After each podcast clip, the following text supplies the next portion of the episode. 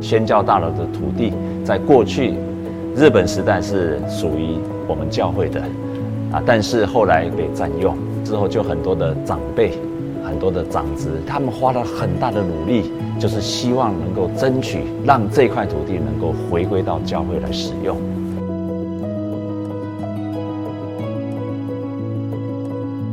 当我二零一二年踏入教会的那一天，很奇妙的。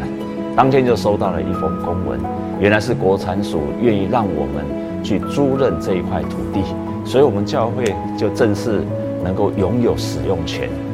我心里就想，这是不是上帝给我一个记号，要我开始来努力争取这块土地，同时在这片土地上开始来兴建。啊，经过几年的努力，很感谢上帝，最后隔壁的占有人他放弃了上诉。而且亲自把钥匙交到我们的手上，同时他愿意偿还我们所付出的律师的费用，于是我们就正式取得了这个土地的使用权。在这片土地上盖宣教大楼的目的有三个。第一个目的就是我们的教会在社区的发展上做得非常的有声有色，可是我们缺乏一个适当的空间。那第二个呢，我们也渴望能够发展更多的青年事工，所以青年事工也需要一个适合的场地。最后，我们教会也需要发展更多的小组的事工，好让小组能够在教会生根。基于这三个空间上的需要。所以我就开始着手规划宣教大楼。我要感谢林正坤牧师，因为我们在争取土地诉讼的过程，那时候林正坤牧师是主任牧师，他对我非常的信任，常常应我的要求开临时小会，给我还有这个诉讼很大的帮助。我们经过长期的。法律攻防，还有等待，啊，行政院终于专案核准，把新教大楼的土地出售给我们教会，但是要求我们教会要切结同意，要自己处理土地上建物的纠纷。我们教会只有预备每一坪一百万到一百二十万要买，国有财产署当时提出三百万。反反而帮我们开了一道门，他有建议我，他说：“你们没钱可以先用租的啊，你们是公益团体，租金还可以打折，用租的先打这个诉讼，就是避开可能的风险。”基地的原始占有人从民国四十三年就住在这块土地上面，假如我们买了那块土地，然后官司败诉。那这个结果是很凄惨。虽然我们是地主，但是我们拿不到那一块地，没办法使用。从很多角度来看，我觉得我们靠诉讼可以拿回这块土地，真的是神迹了。拿到土地以后，经过啊邀请建筑师竞图、招标，跟安住营造签订了这个。工程承揽契约以后，我向叶牧师请辞。我当时下定决心，不想再参与宣教大楼后面的工程兴建。那在那段时间，叶牧师都用赖跟我联络。他有一次跟我提到《传道书》第九章十一节：“快跑的未必能赢，力战的未必得胜，智慧的未必得粮食。”明哲的未必得资财，灵巧的未必得喜悦。所临到众人的是在乎当时的机会。那叶牧师跟我讲，并不是每一个人一生中都可以碰到建堂的机会。他希望我可以跟他一起跑过建堂的终点线。传道书那段经文，还有叶牧师讲的话，打动了我的心啊。我们把一切荣耀归给上帝，就是我希望大家不要忘了建堂的初心，好好的使用这个上帝的宣教大楼来容神益人。啊，目前教会主体我们是使用清水模啊的这个呃。材料，那主要是因为它是一个比较安静，然后比较真实的材料，就没有太过多的这个修饰，哈，呼应这是一个比较心灵性的一个空间，这样，所以我们尽量降低材料的一个复杂性。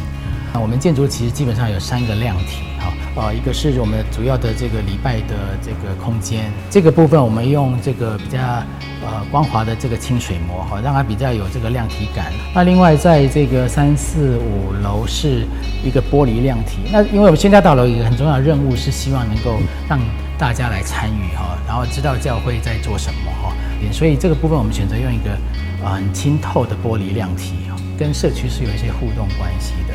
好，那另外在最上面是一个白色的量体。那我们在这三个量体其实会适当的做一些错落，可以让一些里面的活动延伸到半户外的空间来。三个量体呢，其实也是呼应我们三位一体的概念这样子。那另外我们在那个礼拜堂上有十二个小的圆窗啊，那那也有一个十二使徒的这样的一个呼应那样的一个关系。那至于室内的部分，我们。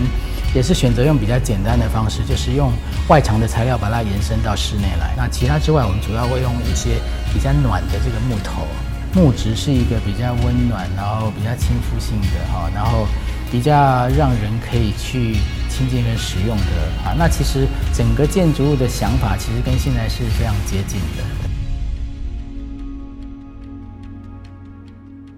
营造开始走要。同该调整的这个清水模的部分，因为咱知影咱二楼的部分要做礼拜堂的使用，所以迄、个迄、个音响的部分是一个足大的调整。因为清水模是真水的物件，嘛不过伊是较定的建材。视听小组一直咧讨论的代志，就是讲听这个音响会胜过相拍，就是讲伊的音声音会断来断去。所以对这部分是还未开始进行，都找足侪专家来讨论，或者是讲咱咧天花板的部分。尽量甲做吸音板甲导流，哎、欸，感觉讲，哎、欸、啊，这个效果嘛是真好吼，所以就是讲，我感觉讲，真大的祝福就是讲，咱嘛有水的外观甲内观，啊，咱嘛有真好的音响会当去配合整个的这个礼拜堂的这个设计。你马可福音那第六章第七节有安尼讲，就是讲，恁两个两个去传福音，这个道理就是讲，第一个人讲咱哪有同工，第。八十，伊阁讲到，恁身躯袂使砸钱，代表讲恁爱有信心。咱起好了，整个物价是上涨。咱若慢头半年吼，差不多咱的费用爱增加两成至三成。我讲这一部分就是上帝的恩典。我会记得迄当阵咱音响是讲三百万，结果到即马来是免开甲遮济钱。因为虾米个啊？你讲，因为咱大家有足好的同工，教会做每一件代志，就是爱有一个同工。尤其在招标的过程，更是把守的很严格。所以，今日的成果在当讲，每一个细节咱看会到，那细节看会到，所以个重点是每一部分咱会甲医生聊个足好。像感谢主的用，到目前为止，咱的装潢甲技术，其实是咱头要拄啊好，拄啊好。上帝最好就是安尼，因为你愿意付出，上帝互你会阁较多。当我们取回这个土地之后，我们非常的快乐，非常的高兴，所以我们就举行了一个要进去旧屋里面的一个感恩礼拜，啊，印象很深刻。那天我们还在里面有吹号角，感谢上帝，赞美上帝，然后开钥匙进入到这个收回来的房子。啊，接下来就是有破土，表示要开始开工了。啊，接着在灌浆的时候。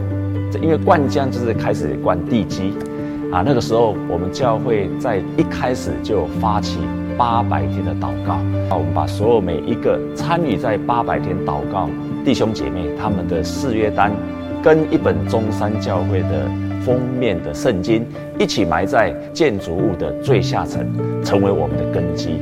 一来就是说，我们要建造我们的教会是在上帝的话语之上；第二个，我们渴望这个地方成为万民祷告的殿，那接下来在建造的过程当中，我们有上梁的感恩礼拜。那我们预备了一个金的十字架，把它放到上梁的地方，象征着我们要高举耶稣基督的十字架。建筑物包括饰装都完成之后，啊，我们要把一些。啊，家具还有原有的物品都要搬进到这个宣教大楼。我印象非常深刻，那一天有五十多位的弟兄姐妹，大家一起来，非常热烈的，非常高兴的，姐妹就来打扫，弟兄就来搬啊，所有的桌椅，还有所有的我们教会要储藏的物件，这样一起搬到这个新大楼。啊，这些点点滴滴都让我心里得到很大的感动跟激励。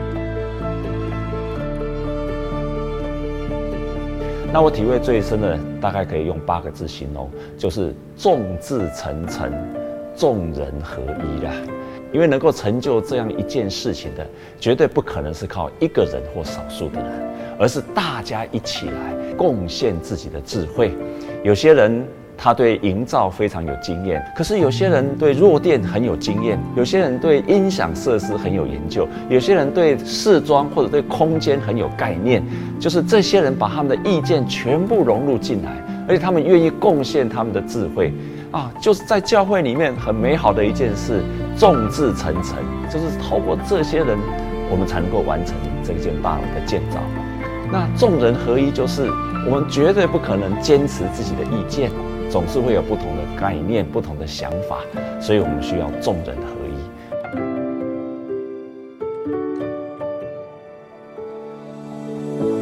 建堂或者在购买礼拜堂的过程当中，往往需要跟银行贷款，或者跟弟兄姐妹无息的借款。可是我们教会却完全不用烦恼这件事情。从一开始，许多弟兄姐妹热心的奉献。甚至于，我看很多弟兄姐妹，他的经济并不是很宽裕，他们也都是定期跟定额的奉献，让我们从一开始到最后完全没有缺钱的问题，而且不需要向银行贷款。这个在教会的建堂过程当中，我从来没有听过，所以这一点我非常感谢上帝，啊，也为弟兄姐妹很努力的奉献，我非常非常的感。啊，建造宣教大楼对每一根教会、对每个传道人来讲都是不容易的事情。我们除了在金钱上支持、在智慧上支持以外，我们更需要上帝的帮助。这就是为什么我们会有八百天的祷告，有许多的弟兄姐妹，他们用祷告来支持这个建造的过程。就是有很多人常常跟我讲说，牧师，我持续为这个祷告。我每次听到这些话，心里都非常非常的激动。因为他们的话语代表神在对我说，很多的人重视这件事情。同时，我也对这些参与在八百天祷告的弟兄姐妹，要肯定你们，你们的祷告最后上帝让他们应允。